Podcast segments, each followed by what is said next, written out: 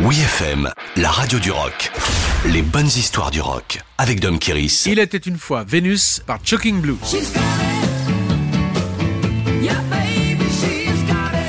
Sorti en 1969, année érotique comme l'a chanté Serge Gainsbourg, Vénus est dédiée à la mythologie de la femme sacrée. Assise en haut de la montagne, la déesse est au sommet de l'amour et de la beauté. Elle contrôle son pouvoir de séduction et obtient ce qu'elle veut. You chante l'incandescente Mariska Verez à la puissante voix proche de Grasslick, la princesse hippie de Jefferson Airplane. Bien que les paroles soient un peu confuses et les prononciations un peu hasardeuses par la non-anglophone, on retient que pour la première fois un groupe néerlandais s'impose en Amérique à une époque où la musique ne s'exportait que dans un sens.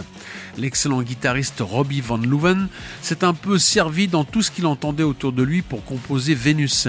L'intro rappelle Pinball Wizard The Who et la mélodie accrocheuse est inspirée de All Banjo, un vieil air folklorique chanté par le groupe The Big Free. Dans ce trio folk, on y retrouve ni plus ni moins que Cass Elliot, futur Mamas and Papas, et Tim Rose, à qui l'on doit d'avoir actualisé le traditionnel Edjo en standard rock, repris par Jimi Hendrix et tant d'autres.